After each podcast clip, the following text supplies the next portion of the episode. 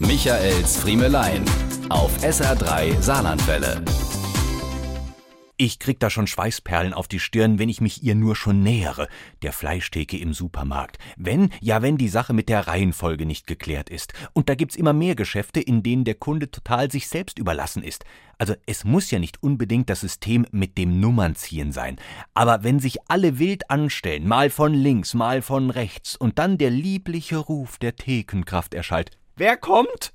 Dann führt das schon oft zu Konflikten, angesichts derer die aktuelle weltpolitische Situation plötzlich wieder ganz entspannt wirkt. Dann gucken alle hektisch von links nach rechts, versuchen sich zu erinnern, wer beim eigenen Eintreffen schon da gestanden hat und wer erst später dazu gestoßen ist. Und noch während wir höflichen, besonnenen uns gegenseitig vorzulassen versuchen, ich glaub, sie war vor mir dran. Nee, nee, sie komme zuerst, klärt zumeist irgendein dreister, zuletzt dazugestoßener Rentner die Lage mit einem entschiedenen Ich kriege Viertel Schingewurst.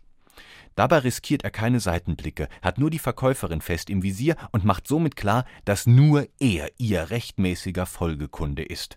Alle anderen überlegen noch, mit dem Thekenkämpfer zu streiten, entscheiden dann aber meist, dass es sich nicht lohnt, hier noch mehr Kraft zu investieren. War es doch bisher nervlich schon anstrengend genug. Das, liebe Supermarktbetreiber, könntet ihr verhindern, ganz ohne großen Aufwand, mit einem simplen Hinweisschild. Anstellen von rechts oder links, so wie es früher mal selbstverständlich war, was aber kaum einer mehr weiß, indem ihr euch jedenfalls nicht darauf verlasst, dass wir Kunden schon den Überblick behalten.